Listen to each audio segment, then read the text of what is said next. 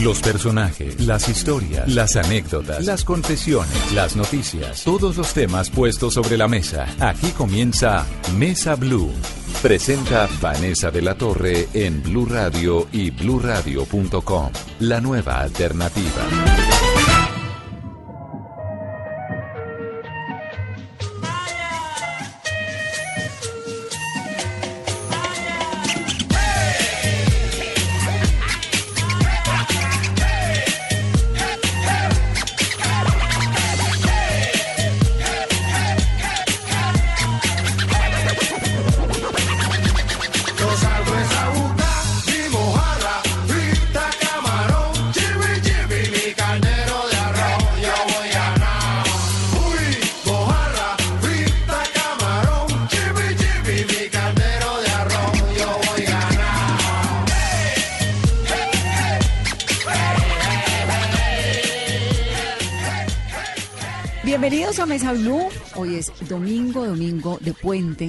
Tengo a mi lado a un actorazo que lleva más de 50 años en las tablas, en la pantalla, bajo las luces, bajo la crítica y siempre triunfante.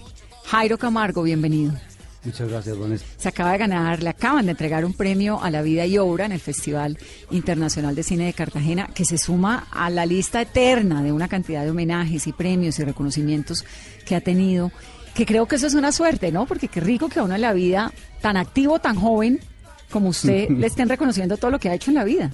Es una maravilla, es una maravilla porque yo pensaba que esos, esos, esos reconocimientos se hacían ya cuando uno estaba cucho. A mí ya estaba bien cucho, pero ahora me doy cuenta de que también, de que también se hacen esos reconocimientos por, por lo que uno hace, por lo que uno vive y porque lo hace bien, supongo yo, ¿no? ¿Qué es eso que usted ha hecho en la vida que le permite hoy en día esa placidez en la que uno lo ve? Y esa tranquilidad como triunfante y como, bueno, aquí estoy. Trabajar para eso, trabajar cotidianamente en el convencimiento de que hay algo para mí en alguna parte. Yo ahora, ahora con esto, a, propósito del premio, he echado la mirada para atrás y me veo muy chiquito en Zapatoca, creciendo, muy, muy chiquito, con una familia, eh, con mi familia con, la cual yo no, no, sabía qué hacer y ellos tampoco sabían qué hacer conmigo. Y me veo allá eh, eh, haciendo cosas que nadie hacía y, con un pensamiento puesto en otra parte, con el pensamiento puesto en otra parte, con la, con la energía puesta en otra parte.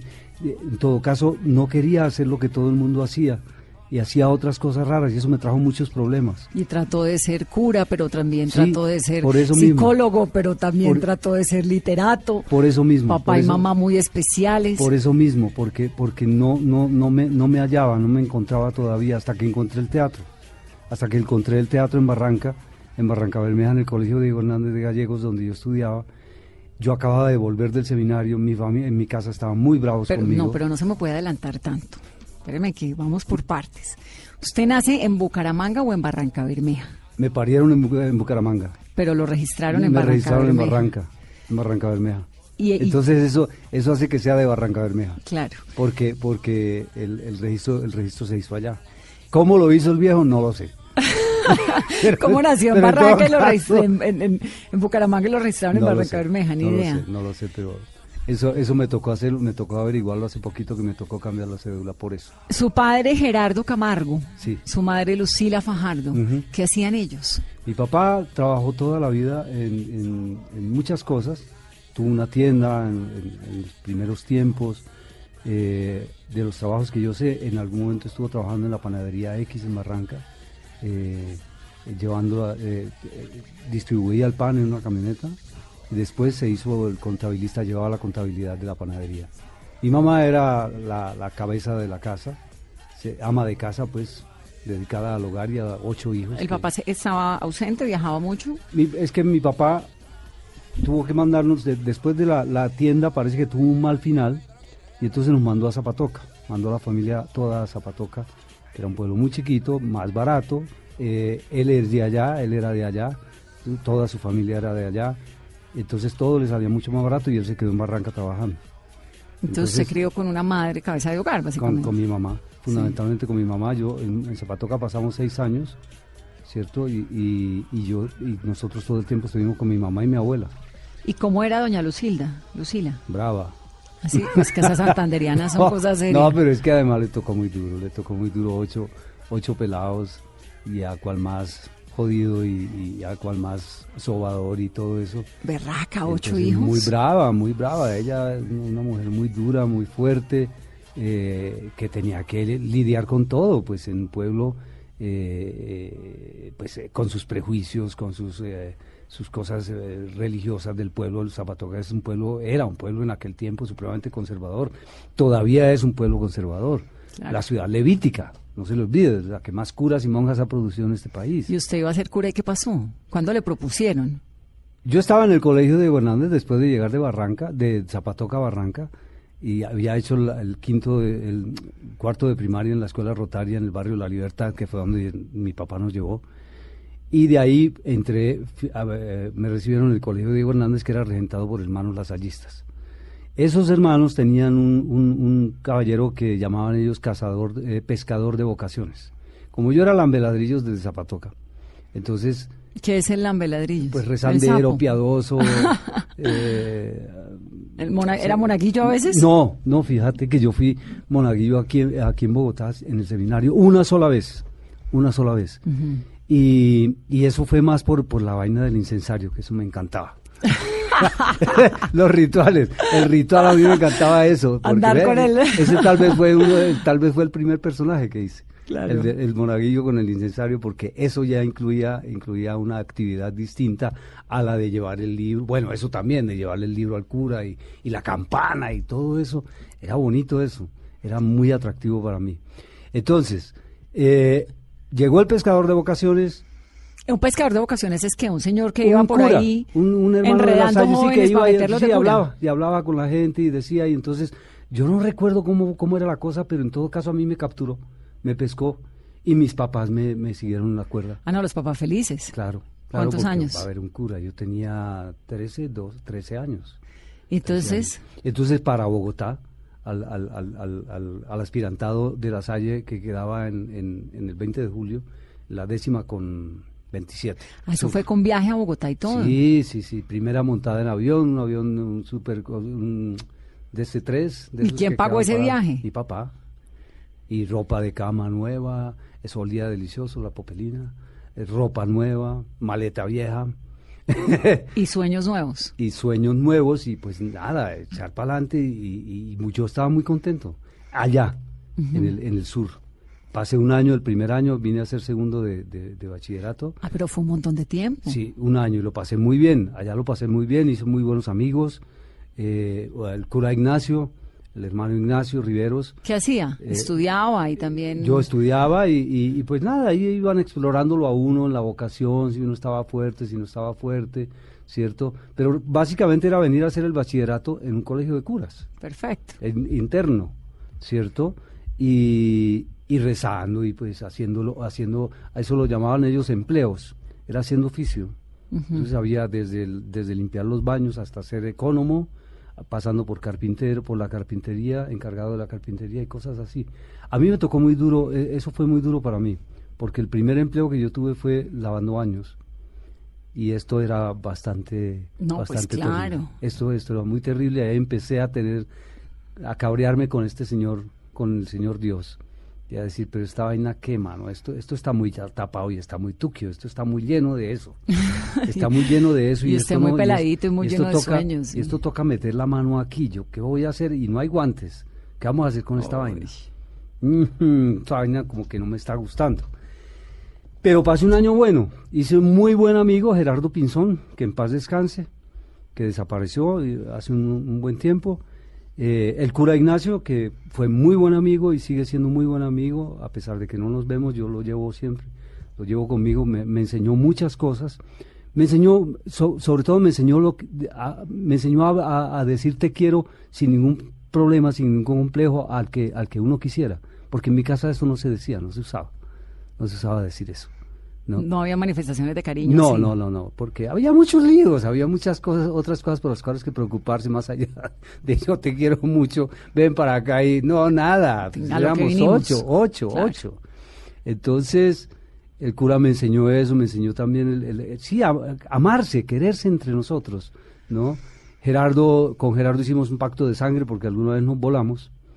Nos volamos del, del grupo que iba para el Museo del Oro y nosotros nos quedamos diciendo que estábamos enfermos o alguna vaina y realmente queríamos ir a ver a Blanca, la, la, la dueña de una cabellera maravillosa, una cabellera negra, estupenda y un cuerpo y unas de esas de arriba divinas que estaba al frente. Pero ustedes sí estaban estudiando para ser curas, ¿qué es eso? Pero éramos hombres.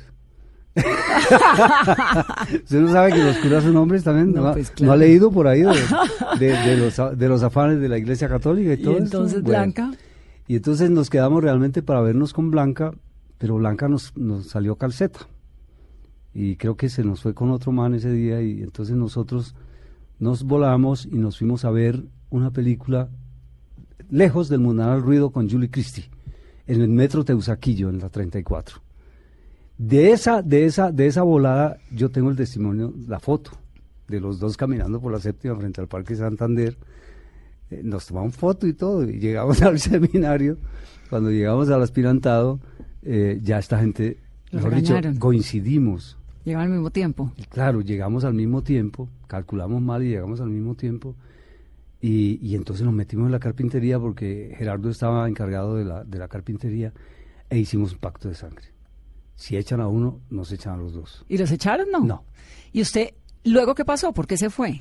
Porque de ahí, de ahí nos pasaron a otra sede, ya, ya a partir de ya- del tercero de bachillerato ya era la sede, en la sede de la Floresta, en donde está ahorita una sede de la Universidad de La Salle, ya en la 170 y algo, al lado de este supermercado que hay por ahí, una tienda, un mercado grande. En Bogotá. Codabas. Entonces nos mandaron para allá. Esto era más grande, ya había mucha más gente. Lo del 20 de julio era, apenas primero y segundo de bachillerato. Había 60, 70 personas, tal vez. En cambio, en la floresta ya había más de 100. Entonces, ya esto era muy tenaz y ya estaban los grandes y toda la cosa. Y entonces ya se notaba menos, pues se notaba más la falta de recursos. Yo algún día, un compañero por ahí de los cursos grandes me, me- me regaló por ahí una moneda de, no sé, de 10, 20 centavos. Estoy hablando de 1969. Y entonces yo con eso me compré unas gomitas, que a mí me encantan las gomitas. Toda la vida me encantaron. Me gustaron mucho. Y entonces compré las gomitas, ya estaba muy encima de terminarse el recreo y entonces entré a clase de inglés con el hermano Henry, José Vicente Henry, San Andresano, un barejón Altísimo. altísimo, negro, ¿cierto? Con lo cual solo quiero decir eso, que era negro, de San Andrés. Y, y entonces yo me, me entré con la gomita a la clase y él me dijo que de pronto eh, él me la tenía, me la tenía montada. Me la tenía montada, no podía conmigo. Algo, algo le reflejaba yo a él. Pues que usted no quería estar ahí. No, pues quién sabe, pero algo le reflejaba, pero él me la tenía montada. Y entonces me cogió y me dijo que, que y me, además me llamaba por el apellido de mi mamá y a mí eso me daba una piedra. Y entonces me dijo que, que, que, que botara la gomita, que, que, se- que botara lo que estaba comiendo. Y yo lo saqué, el, el pupitre era de tapa, y yo alcé la tapa y le metí la gomita ya encima de un cuaderno. Me dijo, no, es que tiene que botarle. Le dije, no, yo no lo voto. No la voto, mano. Esto, este man me dio 20 centavos. Hace años estoy tratando de comerme una gomita. Yo no puedo comprar nada en el recreo. ¿Y usted va- me va a exigir a mí que vote la gomita? No, señor, no la voto. Más bien me voy yo. Y me fui. Y de ahí salí a donde el hermano Juan, el director, y le dije, hermano, me voy para Barranca. ¿Cuántos No, años que- tenía? Yo tenía eh, 14. ¿Y está aburrido? ¿O qué pasó? Pues eso me tenía mamado, lo, de- lo del hermano José Vicente Henry me tenía mamado, absolutamente cansado, y eso me hizo, me hizo perder la fe, pues yo, yo, yo ya con el man este, yo ya dije no más, no más. ¿Y noviecitas? Ah, en ese tiempo, no, Nada, cero. Manuela. Sí, porque Blanca se fue con otro. y entonces se, regle- se Y regresa entonces Jairo nada, me- que- Barranca. que, no, que una semana y que tal, y le dije, bueno, a la, la semana entrante estaré aquí diciendo lo mismo. El día que salí de allá, me llamó mi papá a las cinco y media de la mañana, estábamos entrando a, misa y que, ¿qué va a hacer, hombre? Pues que nada, que me voy para allá. Pero ah, me voy para allá, mano. ¿Cómo? Problema mío. Yo veré cómo llego. Y así fue. Ese día salí con una caja, vendí el colchón y alguna ropa de cama, creo. Y salí con una caja de cartón a la séptima, enfrente de la floresta. Y mire usted las vainas. Pasó una volqueta llena de, are- de arena, porque por allá quedan las canteras estas, eh, en San Cristóbal y todo eso. Y yo le hice la seña y el hombre paró y me subí encima de la, de la, Volqueta. de la volqueta, de la arena. Y él, y, y- y él se fue y, y yo, él me dijo, ¿para dónde va? Yo le dije, para la estación de la Sabana. Y arrancó. Yo no conocía Bogotá. Yo había salido con los curas nomás. Y la vez que salí con Gerardo y conocía el centro nada más. Sí. O sea, estamos viniendo desde la 170 y pico hasta la, hasta la 13, hasta la Jiménez con Se 18. neta, al centro, claro. Y entonces, y este hombre me dejó en la puerta de la estación de la Sabana. Ah, qué maravilla. Así yo. Y ahí cogí el tren. Arranque nuevamente para arra- Barranca Bermeja. entré para Barranca. Y luego Y luego el colegio Diego Hernández, mi papá me consiguió cupo en el colegio Diego Hernández. se graduó y se metió a estudiar licenciatura.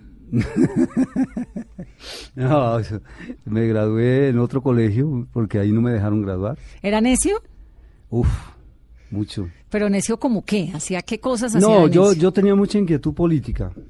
Tuve mucha inquietud política, ideológicamente ubicado en el lado que no es. Ahora pues es muy, supremamente, se acepta, digamos, pero en aquel tiempo era el lado que no es y eso tenía una connotación clarísima, que era echarse- irse, al monte a echar plomo. Claro. Pero también era una época, exacto, donde Sí, había pero, eh, una venía- inspiración revolucionaria venía- heredada de y venía Cuba y todo hipismo eso. también. Hipismo. Lo del hipismo ¿Y en algún momento le propusieron irse al monte? Sí, era la única posibilidad que tenía. Era la única alternativa, porque en Barranca no había muchas alternativas. Era eso ponerse a fumar marihuana en la esquina. ¿Y qué hizo? Me puse a hacer teatro. ¿Y a fumar marihuana en la esquina? No, no, no pude con la marihuana. No pude. La marihuana me sienta y me mata. Me mata, no sirvo para nada, me queda, me, me inutiliza por completo. Y entonces le propusieron, camine para el monte. No, No. Yo, yo, yo lo tuve claro, no, no, no me interesaba eso.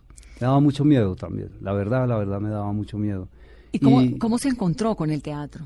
Pues eh, así, que andaba tan desubicado, más desubicado que Adán en el Día de la Madre, con, con las hormonas alborotadas porque estaba en plena adolescencia, eh, con esta vaina de mi familia en- en- empuntada con- contra mí, pues, porque, con toda Claro, la razón. Perdimos al cura de la familia. Eh, eh, mi mamá cantaleteando y, y yo pues con ese complejo de culpa también, la culpa alborotada. Entonces Álvaro Aguas, quien, quien también había salido de su casa prácticamente por las mismas razones, por seguir su sueño, ¿verdad? Él quería ser locutor, igual que su hermano Alirio. Entonces Álvaro me dijo que, que estaban, que estaba, se estaba formando un grupo en el Diego Hernández, un grupo de teatro que dirigía Hugo Naranjo, un muchacho de Manizales, no sé qué, y que él ya estaba ahí, que, que, que fuera. Y yo le dije, no, hermano, ¿qué le pasa? ¿Qué le pasa? Yo, que voy a- ¿Qué teatro ni qué teatro? Al otro día me trincaron en, un zaguán del, del colegio que estábamos en tarde deportiva y llegó Hugo por ahí a hablar con el rector, hablar con el rector para, para la cuestión del permiso del, del teatro. Y entonces este mm, Álvaro le dijo a Hugo, mira, eh, él es Jairo y este man quiere eh, pertenecer al grupo. Pero usted tenía chispa de teatro de alguna parte. No, nada, nada, Por eso, yo- por eso, por eso yo, yo le dije a Álvaro, ¿qué le pasa, mano? ¿Qué le pasa? ¿Cuál teatro? ¿Cuál teatro? Entonces cuando le dijo a Hugo eso, y Hugo dijo, bueno, maestro, venga esta noche en, en ropa de pelea, que era chingue de baño. Y yo llegué esa noche, y el teatro tenía unas columnas, tiene todavía unas columnas inmensas afuera, y yo me metí y me puse así detrás de una columna de esas, porque allá en el escenario estaban todos estos locos riéndose llorando, y, corrían y brincaban, y dices, "¿Qué- no, y todos en pelotos. Y dije, no, ¿qué les pasa? ¿Qué es esto? Y ahí estaba mirando cuando Hugo me pilló desde adentro y, venga maestrico, y me hizo pasar. Si él no, si él no me hace pasar, yo no estaría aquí. Así de Y sencillo. lo hizo pasar. ¿Y qué lo puso a hacer? Eso, eso que estaban haciendo, ¿Qué era qué? reírse y llorar, empezar riéndose y, y des- terminar llorando, y, o, ter- o empezar llorando y terminar riendo, y, y cosas así. Y después hizo una improvisación en la que yo hice de papá de Taide, paternina, quien me clavó un bofetón el hijo de madre porque no la dejaba salir a verse con el novio. Y se lo clavó en serio. Me lo clavó en serio. y yo, después de eso, yo seguí después del bofetón tan espantoso. Y cuando terminó la improvisación, mm, yo, mi- yo observé en la cara de Hugo y de algunos compañeros que se hicieron señas de... Wow. Y dije, ¡buah! aquí voy. Y así empecé. Por eso le decía al principio, porque me creí el cuento desde el principio. Claro. ¿Se nace? ¿El teatro es algo con lo que se nace? No. ¿O con lo que se hace? No, no, no, eso se hace. el, actor no nace. ¿Pero hay, una, hay algo innato en los actores? No. ¿Y entonces cómo explica que la primera vez que se paró en una tabla le Hay una cosa que se llama talento. Claro. Hay una cosa que se llama talento que existe para todo, para su trabajo también. Eh, algunos periodistas tienen más talento que otros, por ejemplo, tienen más olfato que otros para, para hacer o para escribir o para todas esas cosas. Pero usted sabe también como yo que el talento se acaba. Sí, toca meterle disciplina. El talento se agota si no hay disciplina, si no hay estudio, mm. si no hay mm, dedicación, si no hay investigación, si no hay observación, si no hay... Eh, se acaba, se agota, es como una mata es como una mata cualquiera. La, la matas lindas, pero si no les echas agua y no las chocholeas, se mueren, se mueren, ¿ve? Entonces, el talento, eh, eh, casi todos los maestros del, de la actuación hablan de eso. El talento es tal vez, si acaso, un 10%. El talento es un 10% por, sí solo. Sí, toca meterle Lo demás, El talento puede crecer, puede desarrollarse, por lo menos puede sostenerse, mantenerse si se estudia, si se trabaja, si se entrena, digamos, el, aparato, si se tiene el aparato aceitado. Y si se le pone mucha disciplina, que creo que es la clave de la vida. Mucha. Es domingo, soy Vanessa de la Torre, estamos conversando con Jairo Camargo en Mesa Blue. Soy piedra en el camino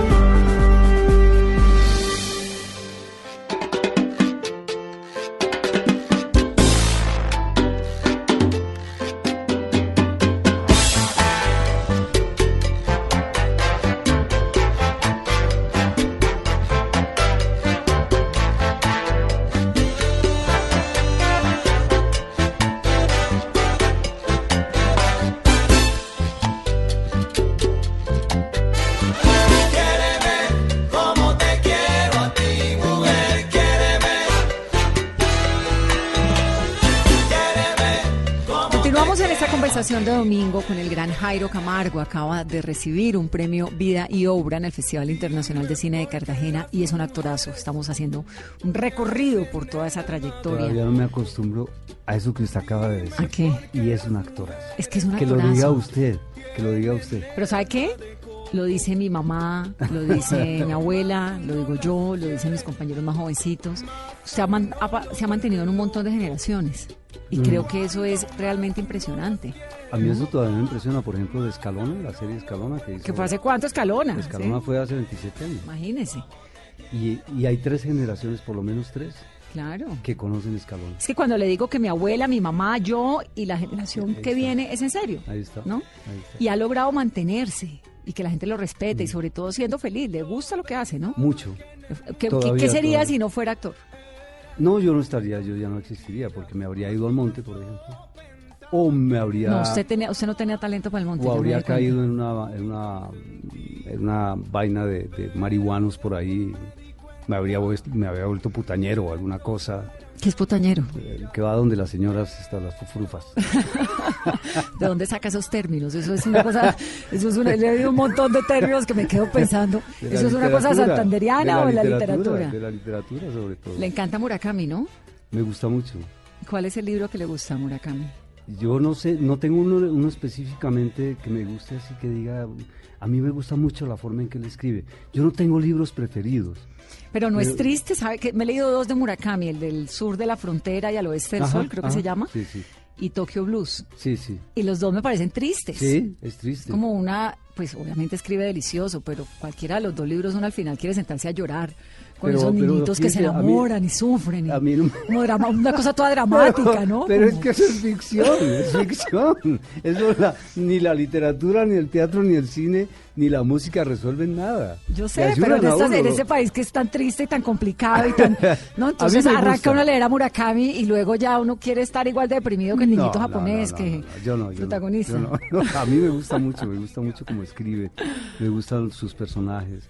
Yo no me dejo llevar por eso, ¿sabes? Y eso que yo soy bastante así, ahora estoy un poco mejor, digamos, pero, pero yo no, yo no sé, nunca me pasó eso. Fíjese, el primer libro que yo leí en mi vida fue un libro de vida y obra de, de vírgenes y mártires. Ahí sí lloraba. ¿Que es de quién? Un libro de, de la Iglesia Católica que, que en Zapatoca encontré por ahí y fue el primer libro que leí.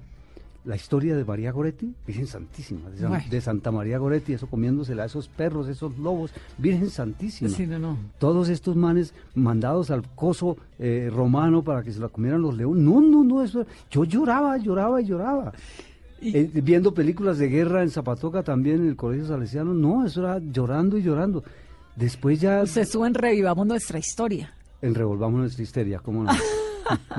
Tiempos de guerra, me acuerdo que se Sí, sí. contaban la historia de Colombia y la guerra y no sé qué. Jairo, finalmente, ¿cuánto tiempo estuvo en el seminario? Un año. ¿Solamente mes, un año? Un año y un mes. ¿Y se arrepiente de ese no, año? no, no, eso eso fue eso provechoso. Fue, buenísimo, fue buenísimo porque resolví un lío que tenía con esto, de, de, pues me quedó muy bien. La cosa con Dios, está, estamos a paz, estamos tranquilos. Pero es ateo.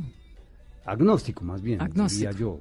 yo. Yo escasitamente creo en mí, escasitamente. Aquí en este país hay muy pocos motivos para creer en algo o en alguien, Sí. digo yo. En no este mundo. nada. Y en el mundo también. Cada vez hay menos motivos para creer. Se puede creer en la literatura, se puede creer en la música, se puede creer en el, en el arte, ¿cierto? En el Se- amor. Se puede creer en el amor tampoco que tam- eso es- también se acaba. El amor también se acaba. No, no creo. Estoy de acuerdo- no estoy de acuerdo con usted. Hombre, no, no se sí, acaba. Se acaba. Se modifica. Nah, se cuento- transforma como la cuento- energía. No, eso, eso es carreta, eso es carreta. No, hay amores que duran toda el la amor vida. dura mientras, el, el amor es eterno mientras dura, mientras dura. De, de resto es una cosa que, que es, es, es que el amor depende de dos pinches seres humanos y los seres humanos somos una cosa muy horrible. No, no estoy de acuerdo con eso. Me parece todo lo contrario. Que la especie humana, a pesar de todo, es No. ver, enorme, talentosa. no, no, Mira, hay gente como usted, un, un juicioso autodidacta. Usted es un autodidacta, ¿no? Eh, Yo creo que sí, Claro. yo diría que sí, yo diría que sí, porque no, yo no he, yo no he cumplido con un, con un ciclo académico completo. Cuando estaba en la ENAD, en la Escuela Nacional de Arte Dramático, llegué a la mitad. Al segundo año no lo terminé porque entré en el TPB, en el Teatro Popular de Bogotá, entonces no, no, y nunca fui a una especialización, nada, yo no, no, no hago talleres, he hecho talleres, algunos talleres, por supuesto. Claro. Pero de resto es lo que veo, lo que leo, lo que me llega, la información y nada más. ¿Cómo fue ese cambio desde Santander a Bogotá ya para hacer teatro, ya para meterse Ah, no, en la las tablas? ¿Qué dijo doña Lucila? Mi mamá, a mi mamá creo que la vaina no le gustó mucho desde siempre, pero se quedó callada. ¿Todavía vive? No, No. los dos murieron ya. Pero murió contenta y tranquila con Mi su mamá hijo. sí, sí, sí, sí, muy orgullosa, Claro. supremamente orgullosa, aunque no lo decía. A mí no me lo dijo, me lo dijo tal vez una vez. Yo lo sabía por la gente de, de al lado, por, por mis hermanos o por, o por los vecinos o por familiares. Ella vivía muy orgullosa de su hermano, de su hijo el actor. Claro. y a todo el mundo se lo decía. Y ahora, después de, de muerta, y ahora con ra- a razón, a, a propósito del premio, una hermana mía me ha, ha estado contándome cosas de lo que decía mi mamá, ¿no? Y de cómo hubiera, habría disfrutado esto. Lo hubiera... ¿Cómo lo habría? Claro, y qué orgullo. Hmm.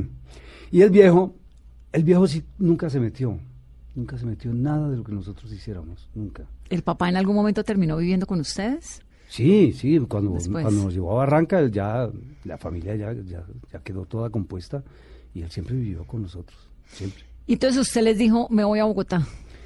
Yo había, pas- yo había sido aceptado en la Universidad de Pamplona y en la Universidad de Tunja, pero yo no había querido irme para allá. ¿Para estudiar qué? Lo mismo, una licenciatura de esas. Claro. Eh, y Una licenciatura una de esas. licenciatura de esas de- de educación, en las ciencias de la educación. Y, Y cuando me salió lo de la Universidad Pedagógica Nacional, le dije a mi papá y me dijo, pues váyase. Y yo vine, yo vine realmente a lo otro, yo vine a estar en Bogotá, fundamentalmente a estar en Bogotá, porque a mí Bogotá desde que yo estuve en un seminario me dejó envenenado. A mí me encantaban las salas de cine de Bogotá, con esos cortinajes grandotes que No, y en tenían. esa Bogotá además. Y en esa Bogotá deliciosa, fría, oscura, Mm. plomiza, ¿cierto? Eh, con tanta cosa que hacer, tanta calle para caminar, tanta, tanto bizcocho para comer buenos, los iranos, ¡ay! Era una cosa deliciosa. El cine, tanto cine para ver, ¿cierto? Pero a mí no se me pasó por la cabeza que venía a hacer teatro, porque yo estaba bastante decepcionado ya por cosas que habían ocurrido en Barranca. Y cuando de pronto se apareció Hernán Santiago, que era del grupo de Barranca, diciéndome, maestro, está la ENAD, la Escuela Nacional de Arte Dramático. Ese es Santiago García. No, no, Hern- Hernán Santiago eh, Pal- Martínez Palomino, un compañero. Ah. Santiago García era el director de la escuela. Entonces Hernán, terminó siendo su maestro. Sí, Hern- Hernán entonces me dijo, vamos y nos presentamos, nos presentamos y nos aceptaron. ¿Cómo fue el casting? ¿O no había casting? Examen, ¿Cómo examen, era? examen, examen de admisión, teórico y práctico. Y entrevista, pues, Sí. entrevista. Y entonces eh, nos aceptaron a los dos. ¿Y cómo era ese mundo del teatro en esa época? ¿Esto era 1970? Esto era 1975, 75. 75. ¿Cómo era ese mundo del teatro? 76. Era ¿En qué- un teatro en- muy político, ¿En qué, era- ¿En qué difería de lo de hoy? en que no era muy comercial. Era un teatro muy político, muy influenciado por, pues, por la política, por, por la ideología. Eh, hoy, hoy el teatro es más comercial y realmente ya hay muy poco teatro. Hay muchos grupos de aquella época, hay bastantes grupos de aquella época que se formaron también después de aquella época que todavía persisten por ahí, pero son salas eh, que digamos la Candelaria, eh, la Mama, cierto, Eh, el Tecal, el García Márquez, qué sé yo, que, que son salas que tienen su propio público, digamos, y tienen su propio proyecto artístico, cierto, y, y no tienen nada de- del, del circuito comercial, digamos que se, se reduce pues al Teatro Nacional con sus salas, ¿verdad? Al Teatro Patria con, con los espectáculos que se presentan ahí y a los stand-up comedians que, que hacen pues estas cosas de los chistes baratos estos, ¿cierto? Pero el teatro, el teatro de aquella época era un teatro más rico, porque el teatro, el teatro popular de Bogotá, por ejemplo, hacía los grandes títulos del teatro universal. Por eso era supremamente criticado por los otros grupos. ¿eh? Los otros grupos lo criticaban mucho y lo llamaban teatro burgués, porque hacíamos los títulos del, gran, del Teatro Universal, los grandes títulos del Teatro Universal. Y ese era el proyecto artístico del TPB, acercar los grandes títulos y los grandes autores del Teatro Universal a un público popular. ¿Y se podía vivir del teatro? Pues yo he vivido, yo he vivido. Bueno, pero después de hacer una carrera, pero al comienzo, ¿cómo Al era? comienzo, mire, yo, cuando yo empecé en el TPB ganaba dos mil pesos en 1970 ¿Eso para qué le alcanzaba? y siete y pagaba cuatro mil de arriendo. Así que haga cuenta. No Así que haga cuenta. Mi papá me ayudó mucho, ¿cierto? Y después, y mucho después, por allá en 1980 empecé a ganar plata en televisión. Y en ese momento ya le dije a mi papá, no me mande más plata porque yo... Pero estoy- bonito su papá, ¿no? Con ocho hijos y ayudando al lindo. teatrero. El viejo, el viejo fue muy chévere conmigo, muy chévere. Y además, apenas entré al TPB me preñé y nació Bianca Paulina, mi hija, en 1977. Más difícil todavía. Entonces yo, embarazado, pagando cuatro mil de arriendo, ganándome dos mil, ¿con qué, con qué, ¿cómo vivía? Con mística, con ganas, con el apoyo de mi viejo, con el apoyo de, de- de mi esposa en ese momento, ¿cierto? Y, el, y, el, y, el, y, el, y, y las ganas, la mística, las ganas de, de echar para adelante, de salir. Jairo, el año pasado tuvo un episodio de salud muy complicado. ¿Qué fue lo que le pasó? Que me dio un infarto, ¿Y por qué? ¿Tan joven? Tan joven, porque se me tenía tapada la vena ah, descendente anterior en un 90%. ¿Y eso es por qué? ¿Por estrés? ¿Por mala Eh, alimentación? por, por la comida, por los años, por el colesterol, entonces se forma un tapón allá, una pared espantosa en, en la vena, ¿cierto? Y entonces va tapando, va tapando hasta que ¡pum! se tapó y ahí se produce el infarto. ¿Estuvo cerca de morir? Pues eh, si no cerca de morir por, por, el, por la vena, sí cerca de morir por los síntomas, que fue terrible. ¿Horrible? Fue muy maluco eso, muy maluco, porque estábamos en cine con Patricia, Patricia, su mi esposa. esposa, estábamos en cine y, y- y- de pronto esto me empezó una cosa que Marcelo César me decía el otro día, él también tuvo un episodio de esos y me decía, a mí me entró un no miallo. Y es que de verdad era una vaina que yo decía, pero ¿qué me pasa? Yo ahí en la sala, yo hacía así, yo hacía así. Y esto era, pero no, no una cosa, y este ardor aquí en, en el esternón, como una gran acidez o un gran reflujo. Yo decía, pero si comí tranquilo hoy, ¿cuál reflujo? No he hecho siesta. Y de pronto esta vaina me puse de pie y dije, no, pero ¿qué pasa? ¿Qué pasa, por Dios? Y cuando salimos del cine, estábamos a punto de abordar el segundo tramo de escaleras eléctricas hacia abajo y me dio algo que yo sentí como un bajón así, como que me fui al piso, pero no pasó. Y entonces le dije a Patricia, no, vamos para otro lado porque se trata de otra cosa. Yo no sé de qué se trata, pero es otra vaina más jodida, ¿sí? Y empecé a salivar como un perro ante un pedazo de carne. ¿no? y a salivar y a salivar. Y después entonces le dije a un, le preguntaba a un vigilante si había médico en el centro comercial, trajeron una silla de ruedas y yo me senté en la silla de ruedas y me puse a llorar. Y lloraba y lloraba y lloraba y Patricia me decía, pero ¿qué sientes? Y le decía, no tengo ni idea, no tengo ni idea. Pero No, ¿qué, pasa? No tengo ni idea, no tengo ni idea. Y así estuvimos un buen rato ahí hasta que pasó y de pronto volvió. Entonces Patricia ahí sí dijo, vámonos para la clínica. Ya llamó a, a- a la clínica y nos fuimos para allá. Y allá nos dijeron esto, Que era un infarto. que era un infarto. Pero yo estaba muy fresco, yo estaba tranquilo porque como no sabía, como a mí nunca me había dado un infarto, entonces no sabía de qué se trataba. Hasta las diez y media de la noche, que ya confirmaron, es un infarto para la UCI, para la unidad de cuidados intensivos. Llegué allá, vino el, el ecocardiógrafo y dijo, sí, mano, yo veo ahí por lo menos dos venas están tapadas. Wow, qué susto, Entonces, aquí se va a quedar. Mañana a las 9 de la mañana ya tenemos la cita para que le pongan un stent. Y, entonces llegó el médico intensivista y le dije, deme algo para dormir porque ya estoy muy cansado. Y al día siguiente, cuando me llevaron a la sala de cirugía para del stent, el cateterismo, el médico me mostró la vena y me dijo, mire, si ve que aquí está negrito, esa es una vena que funciona muy bien. Ahora si ve aquí, si ve que hay un espacio blanco, bueno, ahí está su infarto. Ahí sí me asusté. ahí sí me asusté porque dije, miércoles. Es que estaba blanco, ya no se veía nada. Wow. Y ¡pum! metieron el bicho ese y ya. Y listo. Y Pero cuidarse. desde eso cambió su forma de vida, Sí. su forma de alimentación, Sí, se sí. ve muy delgado, se ve joven. Sí. ¿Cuánto se ha adelgazado? ¿Un montón o no? Siete kilos. Siete kilos. Siete kilos, ¿Y cómo se mantiene? Eh, pues comiendo lo que, me, lo que me es permitido comer. ¿Qué no puede comer? Pues eh, las grasas saturadas, todas esas grasas hay que bajarle a eso, hay que bajarle al azúcar, afortunadamente yo no le jalo mucho a eso, hay que bajarle a la sal por si acaso la tensión, hay que bajarle a las, a las harinas, a los carbohidratos, ¿cierto? Y hay que tomarse la medicación. Claro. Esa es una de las cosas buenas que decía el psiquiatra, que, que al- a los dos días pues yo estaba muy azarado, eh, no, a los tres días, que ya Patricia pudo llegar a acompañarme en la habitación. Eh, un día amanecí muy, el tercer día yo amanecí ya muy achantado, supremamente achantado. Y entonces vino el cardiólogo y le dije, yo me siento muy achantado y le dije, ¿quiere que le llame el psiquiatra? Sí. Entonces vino el psiquiatra y él, él dijo, no, hermano, eso fresco, mire, cuéntele a todo el mundo cada vez que pueda, cuente la película. A los dos nos dijo eso, cuenten la película cada vez que puedan. Y por otro lado, vea, hay una cosa buenísima, estos medicamentos, hay uno de esos medicamentos que lo va a poner hermoso. Le va a poner la piel divina. Ah, por eso Sí. está así de guapo. Sí.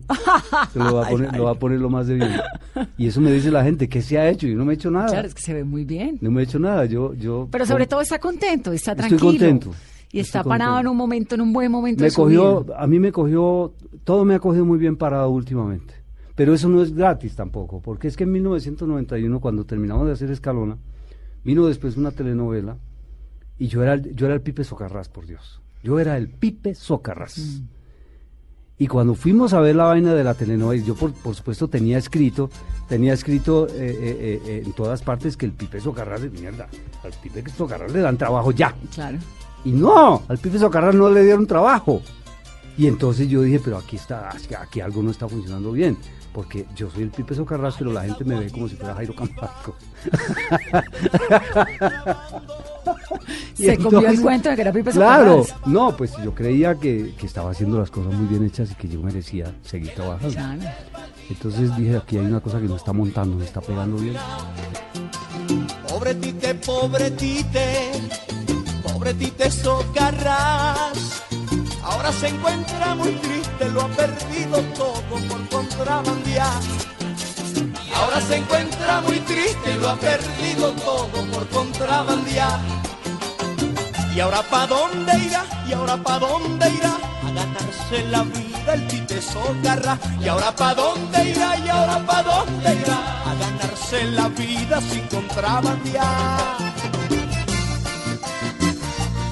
Y un día dije, bueno, me voy en sobredosis o me pongo a hablar con alguien. Y me puse a hablar con alguien. Y desde 1991 hasta hoy yo he hecho trabajo conmigo mismo en, el diván, psicoterapia, ¿cierto? Algunas veces me, he medicado por una depresión. Y eso, eso me, me- me tiene bien parado, es decir, yo- eso no es gratis tampoco. ¿Pero eso es con una terapia o es usted solo? ¿Con quién? no, no, no, ¿Un con, psiquiatra? con- con terapeutas, con psicoterapeutas. ¿Ha estado desde hace cuánto? ¿Desde el desde el 91? 91. desde- Pero sabe que eso me parece un buen mensaje porque es que... Es muy la- bueno. no, porque además en la sociedad, hoy el mundo es complicado. La vida llega a un momento en que uno tiene que lidiar con un montón de cosas y es difícil. Entonces, yo, no, es que estoy medicado, uy, no, es que está loco. No, son ayudas. El, Pero el claro. cuerpo, el- la mente Vea, necesita. la última vez que yo estuve Cuando le el duele la pierna se toma un Dolex, cuando le duele Cuando- el corazón un antidepresivo. Medicado la- la- siempre. La, la última vez que estuve con el psiquiatra es que yo hice el deber de Fenster, que era, era una obra de teatro en el teatro, en el teatro Nacional sobre la masacre de Trujillo. Esto era una cosa muy Trujillo pesada. en el hacer, Valle. Muy pesada Mm. de hacer, muy pesada de hacer. Dos horas, casi tres, en el escenario viendo muertos. Este era un documentalista que estaba montando un documental. Y yo empecé a enfermarme y empezó a dolerme el cuerpo de una manera extraña. Y así pasaron, creo que tres años, yo con esos dolores hasta que hubo un momento en que yo no podía hacer esto, no podía levantar un brazo y me dolía mucho. Y, estaba leyendo los periódicos y las vainas y de pronto un día le dije a Patricia, mira que acabo de leer aquí una cosa, ¿no será que yo estoy deprimido? Porque acabo de leer un informe sobre la depresión y resulta que hay muchas depresiones.